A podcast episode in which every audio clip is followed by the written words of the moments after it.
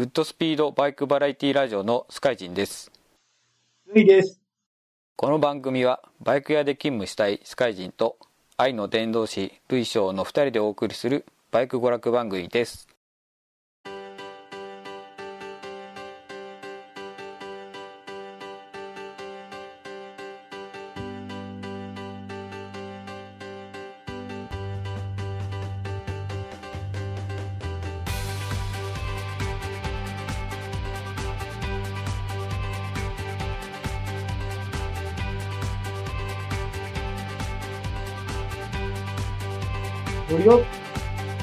こんにちは、スカイジンです。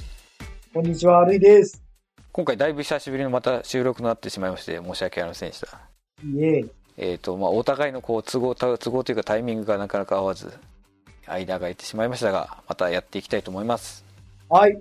えっ、とだ,、まあ、だいぶ間が空いたんでその間に、えー、といろいろ僕ら2人ともその近況の報告というかを話したいと思いますがうん。私ススカイジンの方はですね、まあ、全然ツーリングの方はあの、まあ、行けてないのか行ってないだけなのかっていうとどっちかっていうと行ってない方なんですけどそれでも一応バイク乗ってましてまず先の方から話すとえーっと連帯さん7月の、まあ、半ばにですねうん。レッツ連帯さんの主催で開催されるミニバイクレースか。ミニバイクのオンロードレースに参加してきました。はい。どこでやったんですか？はい。場所がですね秋ヶ瀬サーキットですね。埼玉県にある。でえっ、とこれ一応タイまあ連帯のタイは耐久レースのタイの意味なんですけど、はい。えー24時間レースに参加してきました。激しいな。えー何人でなえっ、とですね1チーム178ぐらいだったかな。確かそんぐらいの人数でまあ回して1人1人何分ぐらいで回したんだけどもうちょっと古すぎて忘れてしまったんですけど多分30分。じゃあ、ライダーが17、8人いるってこと？そうですね。10 15人ぐらいいたかいないかぐらいだったと思うんですね。はい。じゃあ、じゃあそこそこちゃんと休めるね。そうですね。はい。休憩時間はだいぶありましたね。はい3、4人でやったのかな。34人でやったらさすがにあの 2週間持たないですね。であのそのまあレン連帯のレンの方はレレンタルバイクの、えーレンという意味でえレース車両はですねホンダのグロム125をレンタルして、えー走行いたしました。これ、全チームレンタルなの？いや全チームというわけじゃないですね。持ち込みのチームもありました。なるほど。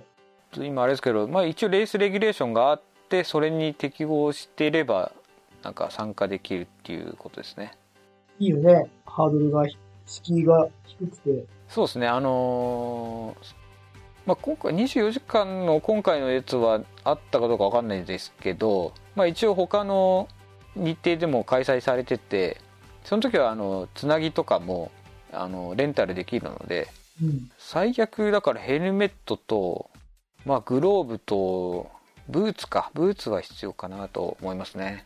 その3つぐらいは最低あれば参加できる初心者向けのミニバイクレースになってますね。もう、えー24時間ってとこだけがちょっとハードだけど、はい。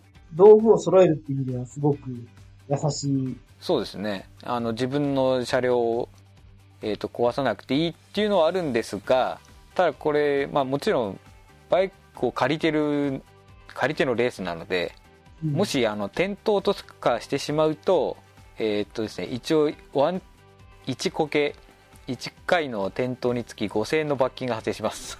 なるほど。はい。それは、転んだ人がやるんですか？それとも、連帯責任？まあそれは各チームで多分それぞれだと思いますね。なるほど。まあ今回僕が参加ささせていただいたチームは鎌各人っていうことだったんですがまあ僕は今回はノン転倒ではい。罰金は払いませんでしたはいなるほど。まあ、逆にそこを気をつけながらみんな走るからあんまり無理もせずっていうところもあったりしてあー、なるほど、なるほど。大怪我もしなそうだ。そうですねはい、はい、でもまああれですね一応ミニバイクレースをやってるあの学生ぐらいの子たちかな男の子と女の子2人でうん回してるチームもあって、いやそこはもういやもちろん速いのもそうですけどすごい体力もすごいなと思ってそうだな。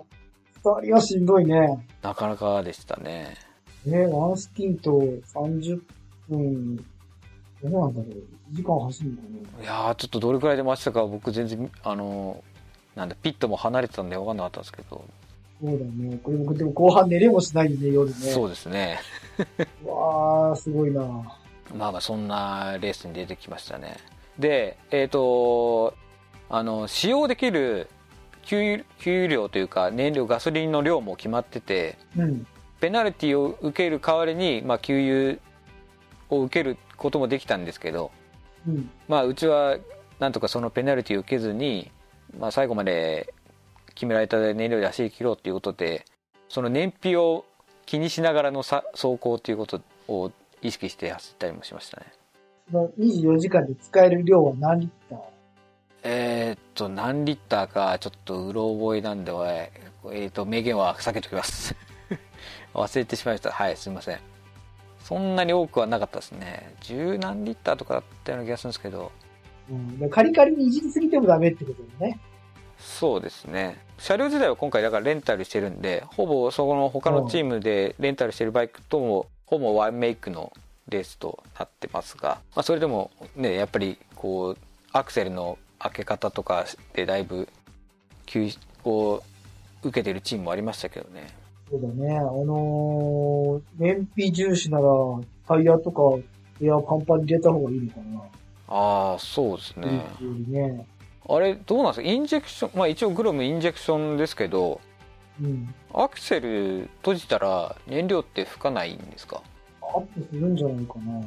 ああまあそういうのも一応考えつつアクセルをあんまり開けすぎずでブレーキングも激しくしないで要はアクセルオフだけの原則を使って、まあ、コーナリングするみたいなそういううんそういうちょっと気を使いながらの走りでしたね独特のノウハウがいるわけだね。うん。稼ぐために。そうですねまたなんかレースって速く走るだけじゃないっていうのをまたいろいろ考えさせられるレースでした順位はですね確か4位とかだったかなおい、上等じゃないですか。はい何チーム中4位。何チームだったかな78ぐらいだったような気がしますけどまあ大体真ん中ぐらい。まあ真ん中ぐらいですねまあ上出来でしょ結構だからペナルティ受けてないからいいいいペースだと思ってたら他のチームがマシントラブルでう。うん。えっ、とペナルティじゃの逆なんて言えばいいんですかね なんかハンデをなんか提供する側のマシンのトラブルでプラス方向のハンデが与えられそうですね働いてはいそうですねで、えー、と僕らのチームは、まあ、表彰台には届かなかったっていう感じでしたねもう一個は？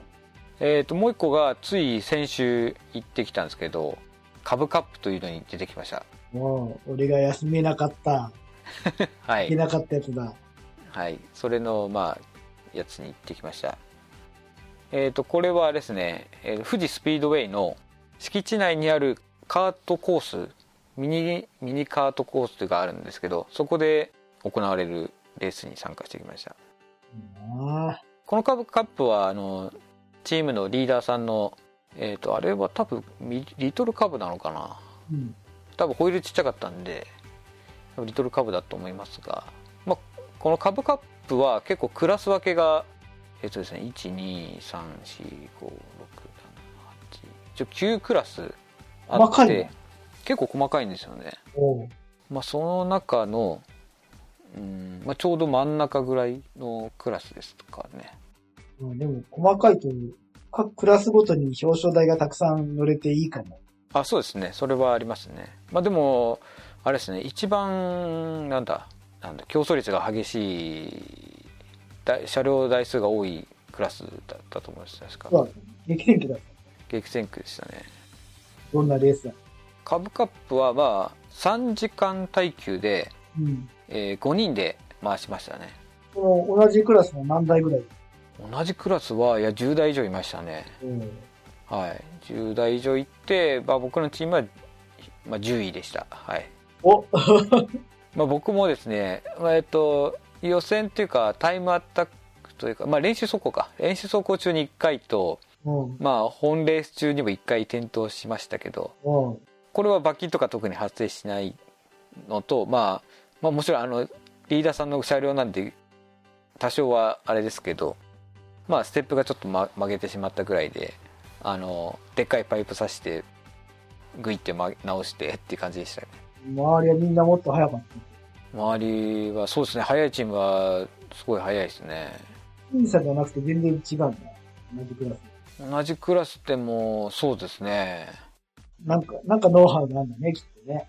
ノウハウがありますし24時間レースの方は、まあ、燃費とかもあったんであんまりこう周りの順位とかをあんまり気にせずいたんですけどうん。逆にそのこのカブカップは結構同じクラスがいっぱいいる中で自分がレースしてる時に結構抜かれていく抜かれてしまって一生懸命ついていこうとするんですけどでもなかなかついていけなくてすぐ離されてしまってっていうこうなんですかねうんなんか自分の技量のなさというかちょっとショックショックですね今ずっとしかも、そんなにマシンにも差が大きいわけじゃないはずなのにっていうのがあるよね、それはね。はいまあ転倒のミスは、まあ、自分のミスは自分のミスなんで、まあ、そのことについては全然ないんですけど、まあ、コーナーリングとかでもなんかスーッとこう差がどんどん離されてしまうのがすごい悔しくてうん。ああ自分のこうセンスのなさにちょっと今がっかりしているところです。まあ、でもそこがまた楽しいところだからね。うん。楽しんでんな。あはい。そんな感じでした。じゃあ類賞の方は？えー、まあまあ何ヶ月もいたんで、いろいろあるんだけど、一昨日久々ツーリング行って、まあまあツーリングもツーリングで、まあ楽しんだんですけど、生まれて初めて消火器ガンガン使ったっていうのがその日の、ツイッターでちらっと見ましたけど。うん、まあなんか、まあ書くことでもねえかと思って、一回書いたこと消したんだけど、事態としましては、はい。集合場所に50分くらい早く着いちゃったの。おじさんだから、朝ごはん食べて待ってようと思って早めに着いて、うんうん。某高速のパーキングに、売店にパンとあろうと思って、えー入って、出てきたらな、入る前は何でもなかった、その目の前に止めてある車のボンネットから火が吹いてて、はいあれ、ボンネットの真ん中に穴が開いて火吹いてるんですが、みたいな。で、まあ、なかなかレアなケースじゃないですか。はいだから、もう思わずちょっと、写真でも送ろうかなと思って撮影なんかしちゃってたんだけど、今時の人ですねそう、今時なんだ。で、周りでもいっぱい撮ってる人がいて、なんか周りで撮ってる人を見たら、なんかちょっと自分が撮ってるのもちょっとなんか気が引けちゃうっていうか、うんうんなんかちょっと日本人の悪い癖だな、なんか日本人じゃなくて外国もそうなのかもしれないけどさ、で、ふっと思った時に、ちょっと待って、中に子供とか乗ってたら大変だなと。例えば、ね、幼児がチャイルドシートに固定されてたりした日に危ねえぞと思って、それだけじゃ助けに行かなきゃかなって思った瞬間、のこのことって言うとあれだけどさ、なんか、ゆっくりと何人もなせげに近づいてくるカップルがいまして、はいなんか、助手席のドアを開けて、中荷物をちょこちょこって取ってた。点で、点で落ち着いて、いやでもボンネットはボーボーボー向いてるから、はいあの、焚き火台みたいな感じで、ちょうど、えー、スノーピークの焚き火台 L ぐらいのサイズで、水飲もしたんだけど、はいで、それが荷物を取る姿が全然落ち着いてたんで、なんか小さなバッグかなんか取り出したらしい。それを見て、あ、じゃあ人が乗ってるわけじゃないんだなと。うん安心して、思わずもう一回撮影、いや、違うな、違うな、と思って、えー、たところに、俺、その、パーキングの自動ドア出たところにいたから、ちょっと後ろを見たらさ、うちが建物の中に消火器が置いてあるのが見えて、ちょっと、消火してみるか、と思ってそれを取り、えー自動ドア入って、パーキングのスタッフさんの目の前にいたんで、あちょっとこれお借りしていいですか？って借りてきて、車の前まで行ったら、さっきのオーナーさんらしき人がいたから、ガソリンって爆発するじゃない。はい。出したらボーンって出て、それでガラスとか飛び散って、なんか目とか入ってもちょっと怖えなと思って、ヘルメット、フルフェイス被せた方がいいかなとか思いつつ、いや、そんなことやってる暇ねえから。だからそのオーナーさんがいたから、これちょっとガソリン車ですか？って聞いたら、ディーゼルですっておっしゃるので、はい。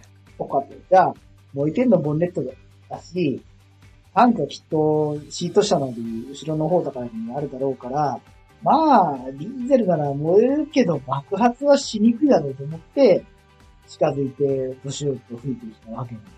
で、ボンネットの上からと、あとフロントグリルから、はい。はいはいはい。上からブシュッと吹いてた。だから、俺の消火器が空になるぐらいの時に、パーキングの従業員のおじさんとおばさんが、まあ、さらに消火器二つ持ってきてくれて、その二人も吹いてくれるんだけど、はい。おじさんとおばさんビビってさ、車から2メーター半ぐらい離れたとこから吹くもんだから、吹いてる消火剤が全部俺の下半身にかかって、車じゃなくてこっちが真っ白なんだけどさ、ほんと、初めてで生まれて初めて消火器使って、俺は多分3本か4本使ったと思うんだけど、全部で8本か9本か使って、なんとか追加したんだけどさ、いろいろ初体験だ。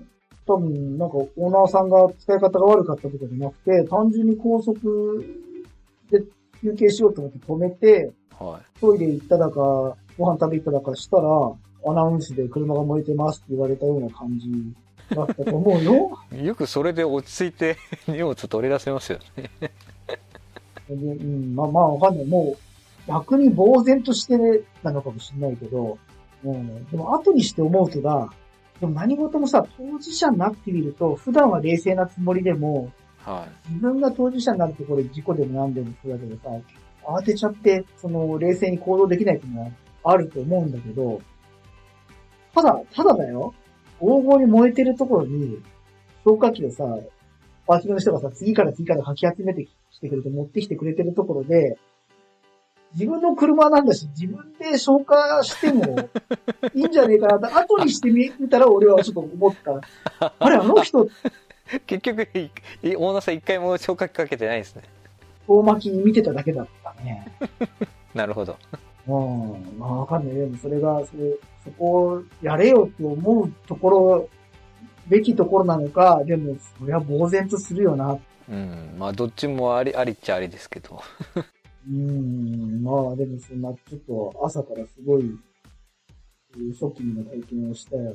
まあまあ、ツーリングとはあんま関係ないですけど。まあ全然関係ないのに。でもさ、誰か一人ぐらいさ、俺が頑張って消化してるところを見てくれたらいいけどさ、まあなんせ集合時間からはるか、ねえ、早すぎる時間だから誰一人見てくれなかったっていう。あ、結局、誰も来る前に、来る前に終わっちゃったってことですか？こう、まあ、警察とか消防車とか来た後で、あれなんか燃えたの？と思って、そんな感じです。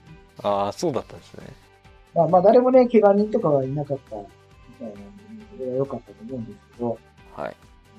だな。まあ、ツーリングは久々だったけど、まあ、460キロほど走ってきて、おお結構走りましたね。うん、1、300キロ下道のワインディングっていう、俺その日さ、そのツーリングに後輩を連れて行こうかなと思ったの。職場の。はい。でも、結果としては、誘わないでよかったなと思ったのが、まあ、な、何にもさ、みんなそれほど工程とかをギチギチに決めずに集まって、まあ、比較的行き当たりで走ったんだけど、まあ結果からしたらさ、300キロずっとワイディングだし、ね、しかもね、休憩がね、2時間に1回ぐらいなんだよね。それ結それは結果的になんだけど、まあ、そうですね。はい。うん話しながらさ、走ってるかまあ、らさ、そうですね。インカム繋いでれば、はい。そうそう、別にだから休憩してるような気もしつつ、あ、でも結構疲れたなと思ったら、前、さっき止まってから2時間走ってんじゃんっていうのが、それ高速じゃないんだよな。はい。ずっと下道で。高速2時間でも結構疲れる。これ、あの子連れてきたら大変だったな、と思って うん。5時過ぎ、5時半ぐらいかな。とっぷり日が暮れて、そっからもう、真っ暗な一車線のワインディングをひたすら走るっていう。だなって走ってるからいいんだけど、前と離れちゃうとさ、道がよくわかんない。はいはいはいはい。繋がってるとみんなのライトで、なんとなくルートがわかるじゃんそうですね。俺、これ続いてきたらハードだったな。なるほど。あと、初夏の頃暑くてしょうがなかった、えー R100 のフルカードがちょうどいい感じ。なんかし、一番低いところで8度ぐらいだったんだけど、気温が。8度ぐらいでも多分ね、俺、俺の体感だと、プラス6、7度高い感じおーで、いいんだよ。あれ、やっぱり、カウルない寒かったと思う。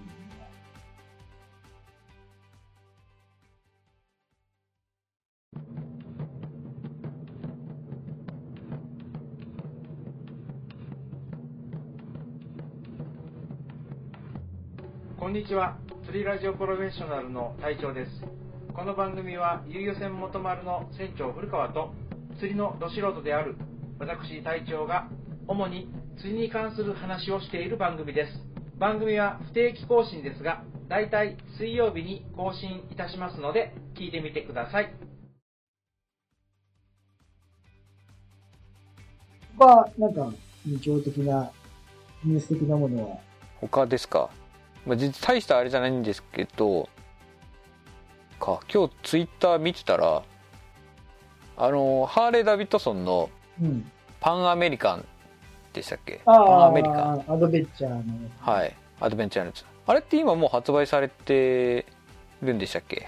いやー、わかんない、わかんないっていうのは、なんかハーレー含むいろんなメーカーのいろんなニューモデルがなかなか入ってきてないって聞いてるから、ただもう時期的には、ね、春先には出たって言ってたよな。パンアメリカはもう店頭に並んでるようですね一応、まあ、大体250万円からっていう感じですかね。はい。また実写見たことない。あれ、車高、車高をボタンで変えられるんでしょ？ああらしいですね。はい。あれ走りながら変えられるの？ああどうなんですかね。僕もそこまでちょっと詳しくない。いやあれなんですよ。僕が言いたかったのはそこじゃなくてですね実は。パンアメリカじゃなくてパンアメリカと多分同じエンジンを積んだスポーツスターがあるっていうかあるらしいんですよまあ日本に入ってきてるかどうかわかんないですけどあだからついにスポーツスターも水冷エンジンになっちゃったのかなと思ってあ、な、なったって、なんかニュースみたいに。いやでもどうやら同じ空冷と水冷両なんか両方とりあえずラインナップであるみたいでそうなんだね。はい、ついさっきですけどあのハーレー・ダビッドソン・ジャパンのホームページ見たら一応スポーツっていうカテゴリーでそのスポーツスター S っていう要はパンアメリカと同じエンジン積んだ水冷エンジンのモデルがあってうん。でクルーザーのくくりの中に同じスポーツスターとかあのあとビッグエンジンの他のモデルとかもカテゴリーの中にくくりくくられている感じでしたね。てっきり僕スポーツスターがもう全部水冷になっちゃうのかなと思ってたんでまあ、移行時期なのかな。まあそうですねゆくゆくはそういう風になっていくのかもしれませんけどねもうさ、ユーザーの楽しさがさ、あんまり、まだ分かってない気がするという私なんですけど、ちょっと乗せていただく機会がありまして、ああはい100、150キロぐらいかな、あの距離乗ってきたのよ。えっ、と乗られた車種は？某 1800cc ぐらいのやつなんだけど、ああはいはいはいはいはい 某戦士800シーツって大体あれしかないですけどまあまあ、まあでもまあ1800いっぱいあるじゃん。そこで言うのは別に何でもいいと思うんだ。はいどのメーカーのものでもあっても。まあ同じクルーザータイプの要はああいうゆったりとしたポジションの車高が低くて、多くが似てるモデル。で、朝方の江ノ島の方とか海岸沿い走ったりしてきたんだけど、はいマインディングでいきなり乗った時には、最初、曲がらんとか言っておっかねえとか思ったりした時もあったんだけど、うんうんうん市街地から乗り始めて、普通に右折左折とかでこう、その車体に慣れながら走っていったら、イメージとか車体のその足回りの設定のためもあるんだろうけどさ、途中からこうフラってきたりさ、なんかあるバンク角から急にバイクがこう、ぐらっと動くとかいう、そういった不安定さが全くなくて、本当に動きが安定してるから、小回りしたいなって時に思いっきりステップ踏み込んで、わしてこう、倒せばさ、割とひらひら小回りもするし、あ俺の体格でも無理なく出て、すごく安定志向だから、なんか神経質ならずに振り回せて、結構楽しめた。でもちろんその、ワインディングでせいせい走ろうって言ったら違うんだけど、気持ちがせかされないから、まあいいかこのペースでみたいな、うんうんうん。すごくトルクに余裕があるから、開け閉めでギクシャクしないのよ。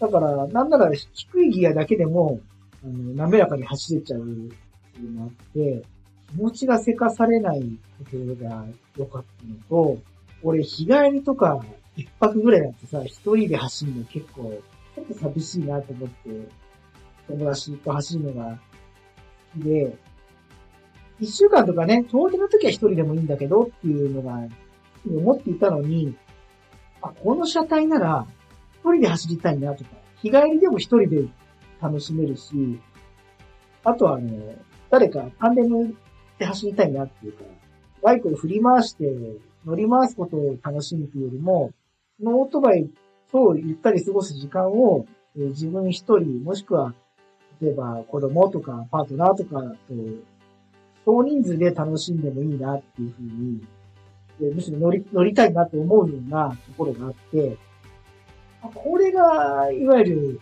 その、ハーレーの良さかなっていう、もしくは、えーハーレー以外のクルーザーの良さの一つなのかなっていう、まあ、精神的満足度が高い。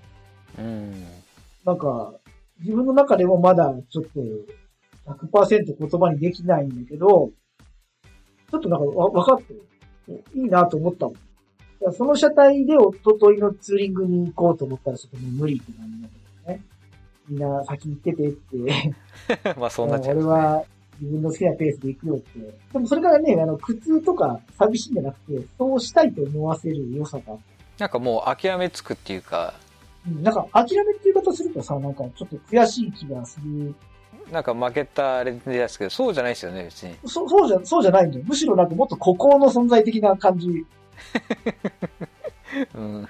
まあなんか全部、全部あれですけど、そう、そういう風に聞こえちゃいますけど。うんただね、ぱりその車体が大きくて、動きがゆったりだから、もし誰かと走るんだったら、やっぱり同じような車体で同じような動きをする仲間と走るのが、リズムやテンポが合うんだろうなって思った。まあ、なんかすごくね、お良かった、面白かった。うんあんなでかくても大丈夫だよ。まあ 1800cc だとなかなかっすよね。ね、軽自動車の3倍近いんだもんね。はい。ちなみにさっき言ったそのスポーツスター S は、まあ同じパンアメリカと同じ 1250cc、まあ、正確には1500 1252cc なのかな。えー一応パッと見シングルシートっぽいんですがなんか一応2人乗りにもできるようなことは書いてありますね。ただタイヤがですね僕が気になったのはスタイリングがすごいかっこいいんですよ。今のファットボブみたいなヘッドライトが横長の長方形みたいな感じのライトで。で多分スイングアームを見る限りだとつ、えー、とモノサスにもなってて本当にスポーティーなデザインなんですけどただリアホイールが、えー、と16インチなんですよね。はい。フロントが17インチでリアが16インチなんで。17、16なんだ。そうなんですよ。同じ17だとかだったらまだあれだけどだからそうなるとちょっとサイズが違うからタイヤを選ぶ。まあ合わせ銘柄合わせないでって言えば選ぶ選択肢は増えるかもしれないですけど。一応だからハーレー・ダビッドソンの中では一応スポーティーなジャンルということで、まあ、そのサイズだと思うんですけど、まあ、どうせだったら前後17にしてほしかったなっていうのが僕のですかね。デザインはでもめちゃくちゃかっこいいんで。僕は結構刺さってますねこれ。あ逆に17、17だとデザイン合わないのかもしれないね。うんまあそうですね。あえてこのデザインっていうか。あのサイレンサーも結構その高い位置にあってしかも2本出しになっててかっこいいですけどね。あとあれですね。まあデザインでダメなところで言うとこのなんだバーエンドミラーがなんか車外のなんか安っぽさがちょっと出ちゃってるかなっていう感じもしなくもないですがはいいいんじゃない？ハーレーはあの、カスタムしてなんぼっていうか、ね、どうせ買えますよねっていう。まあカスタム前提っていうのもありますからねはいデザインで言うならば、あれどうですか？あの、続きの GXX1000GT。RS 線あのトレーサーのレーサーっぽい顔した、レーサーって言っちゃうと、ちょっとアドベンチャーっぽい車高の高さを感じるけど、そうじゃなくて、どっちかというと何に例えたらいいのかな？川崎で言うと忍者の線みたいな。あいやツツアー、フルカウルツアーなの？パニアケースを見つけられる。あはい。もうちょっとパッと見だとなんかビューエルにも見えなくもないんですよね。俺なんかヤマハと川崎を、のデザインを鈴木で接着して合体させてよなって最初思ってたんだけど、達成にではあったようなそれもわかりますね。はい。ライトの感じがさ、ヤマハっぽく見えちゃって、そうですよね。ヤマハの R1 みたいなヘッドライトですよね。そうそうそうそう。R1 で直線が多いところは川崎っぽいじゃん？で、なんか、第一印象いまいちだなって思っていつつ、なんかいろんな雑誌見たりで、いっぱい見慣れてきたら、例えば真上から見るとさ、すごくフロントカウルが、いい意味で頭でっかちっていうか、その、ウィンドプロテクションのために、すごくサイドも高さも大きく取ってあるんだけど、シート周りとか、お尻の方はキュッとくびれてて、そうですね。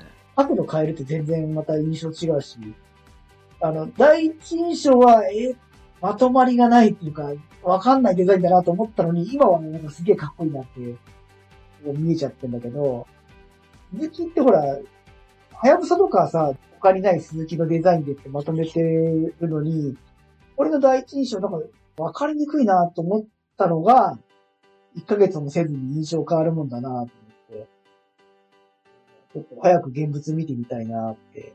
なるほどこれ、これちょっと見たいな。まだ価格が未定なのかしああですかねら。ネイキッドもね、あそうですね。ネイキッドは結構僕もかっこいいなと思いましたけど。うんあの直線と平面の、ちょっとジクサーっぽい感じも。なんか KTM っぽい雰囲気も面面が多いからさ、ストリートファイター的な感じもありますね、うん、でもかっこいい。はい。きっとコスパもいいことでしょう。よ。そうですね。杉さんのバイクは結構コスパいいですからね。なんてのが出たなと思いながらも、でも、さ、いつものさ、年のさ、10月とあとこれからが11月ってさ、ニューモデルいっぱい発表されるじゃんはいまあ、まだ10月だってのもあるけど、やっぱり生産の遅れもあるんだろうけど、なんかニューモデルの発表少ない気がするよね。さあ発表されてるはされてるんだけどさ、いつもの秋よりもなんか少ないような気がして、コロナ影響があるのかなって。ヘルメットもね、バイクもね、前回言ったかな、ラジコンのプロポを、子供の頃、さあ、RC カーグランプリが流行ってる時に、とてもそれが買える資金力がなく、頑張って無理して車体を買ったら車体だけでコントローラーが買えませんっていう、そういう状況だったのがあって、まあそれのリベンジで子供と遊ぼうっていう理由をつけて買ったらさ、プロポがありませんって言って、半導体不足で。あららそんな勢いらしい。発表される数もされ、減るだろうし、されても車体が実際発売してくるのにはまた時間もかかるのかな。ヘルメットも、あの、ないやつは、すごい待たされる。だからね、へえヘルメットっすか？何ヶ月も待つことがあるっていうよ。やっぱ素材が入ってこないとかそういう感じなんですか？ろうね。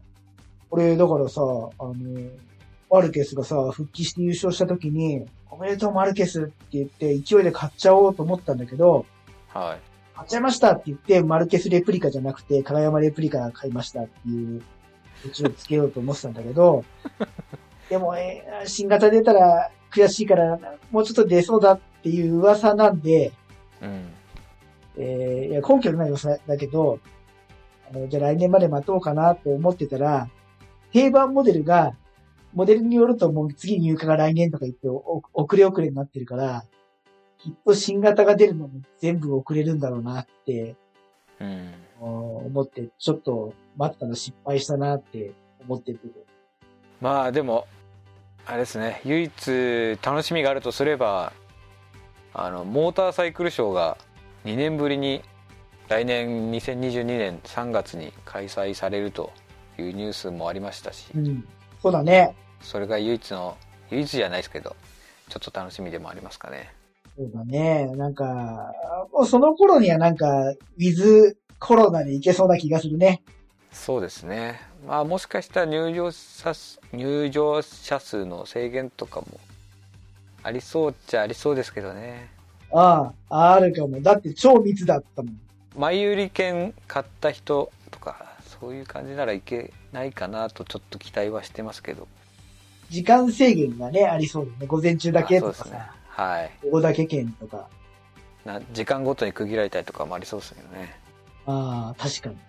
それでもイベントをやってくれそうな今今のところは雰囲気なんでねはい楽しみにしたいと思いますはい。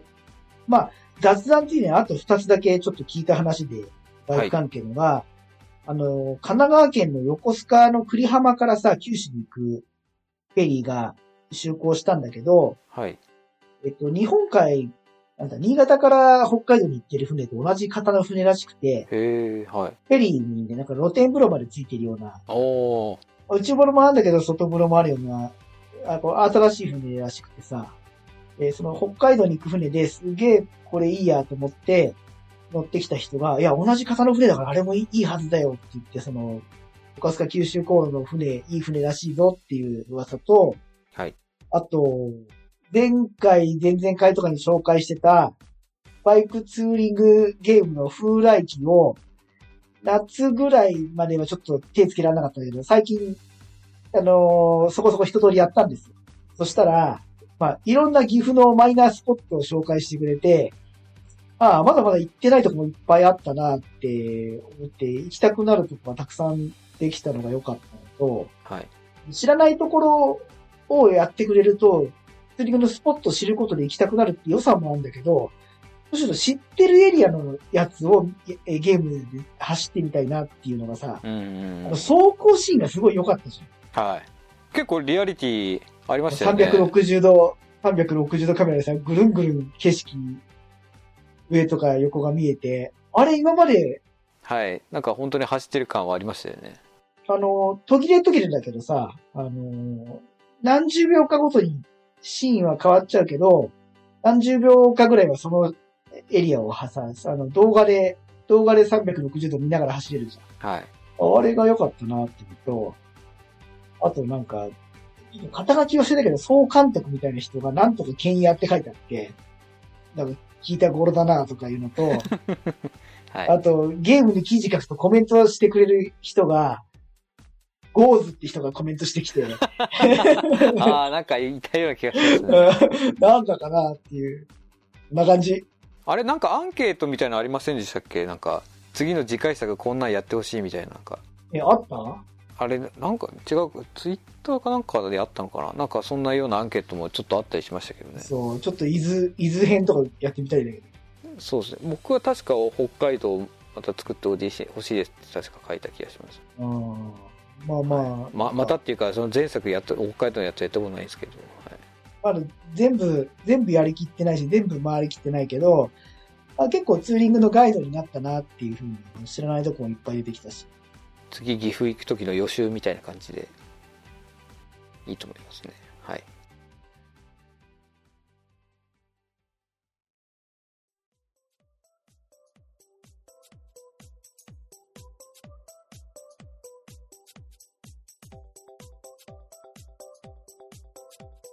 リスナーのつよティさんから、はい。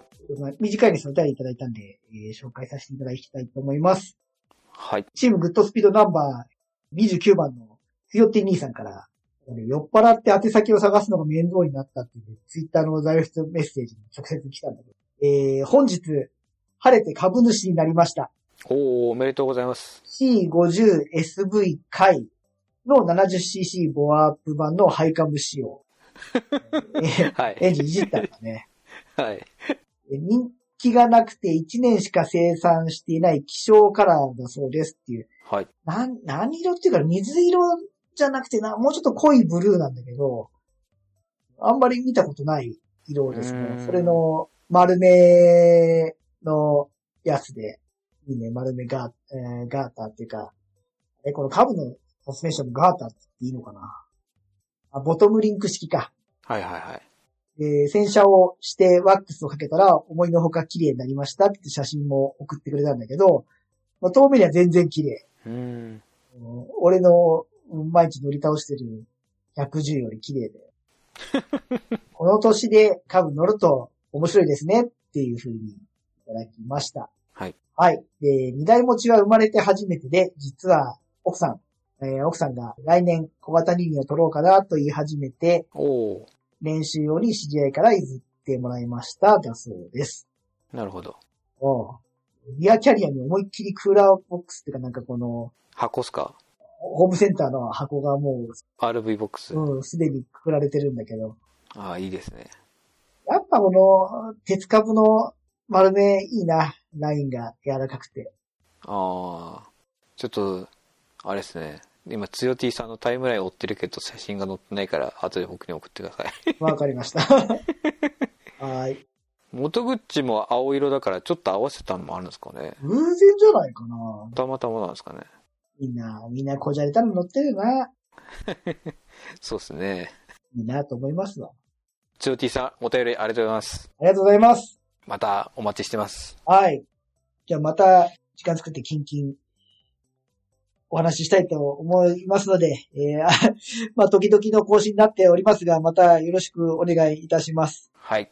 多分、この配信が、この収録の分が配信される頃には多分終わってると思いますが、あの、G161 にも参加して、今回参加、また参加させていただきますので、はい。主催者の中山バイクラジオさん含め、えー開催あ、一緒にレースされる方もよろしくお願いします。いいなはい。いい試みだと思います。素晴らしい。年内あと1回ぐらいは走り行ってから、ね、走り納めをしたいなと思ってんだけど、いけるかな的な。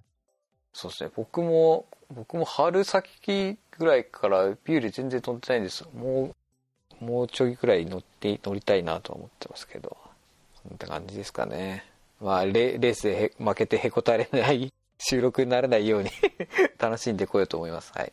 わかりました。はい。もう、もしまたどなたか一緒に連れてって行ってくださる方、または一緒に走ってくださる方いたら、よろしくお願いいたします。はい。はい。じゃあ、久々でしたが、今回じゃあ一回ここで締めて、あ、中、中田さん、山ちゃんさん、あの、長い間、長い間？ですかね。ま長い間でね、ほ本送の収録、えー配信か、配信の方ありがとうございました。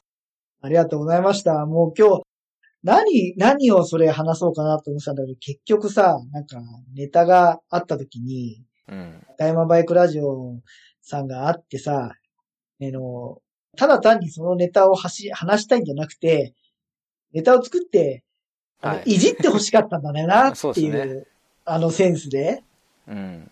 うん、それがなくなってしまったのが、そうです。僕なんか普通のお便りですけど、それでもね、いじっていただいたおかげで、さあそうだよえーね。はい。こう、同じリスナーさんにも、にこう、認知していただけるようになって、もうキャラ付けがされたもんね。はい。すごくね。それに中山バイクラジオさんなかったら、グッドスピードもなかったですからね。そうだね。はい。もうきっかけはこのあの番組、あそこの番組さんのおかげですから。どうしたらああいう風にいじってもらえるんだろう。まあ、うんもう、なんかね、それをな悩んじゃった今日帰りながら。なんか代替になるものはないのかなとか。あと、なんだろう、不思議な感覚だけど、すっごい面白いネタが届くと、あの、嫉妬心が湧くっていうの？うわ、はいこの人、面白いこと書くな、面白いこと言うなっていうさ、うんうん他のリスナーさんのネタに対して、はい。うん、そんな不思議な番組だったよ。そうですね。うん。うんちーにさんの、ラジオネームに嫉妬したもんね。ネタも面白かったけどさ。はい。はい。今回はここまで。いやでしょう早い、早いです。早い、早い。早いです。そう。じゃあ、その、その前に、その前うんに、ちょっと文、文読んでくださいよ。え、なんかあったっけ？ええっと、この番組では皆さんからのお便りを募集していますっていうー、、あー、そっかそっかそっか。その、そこをお願いします。え、あれどうやって入ったっけ？えーバイクバラエティラジオグッドスピードでは、皆様からのお便りを募集しております。番組ホームページのアドレス、えーもしくは番組または我々のツイッターのおダイレクトメッセージでも構いませんので、どしどしお便りお送りください。今回はここまで。次回もお楽しみに。お楽しみに。あそうですね。危ねえ。保存しとこう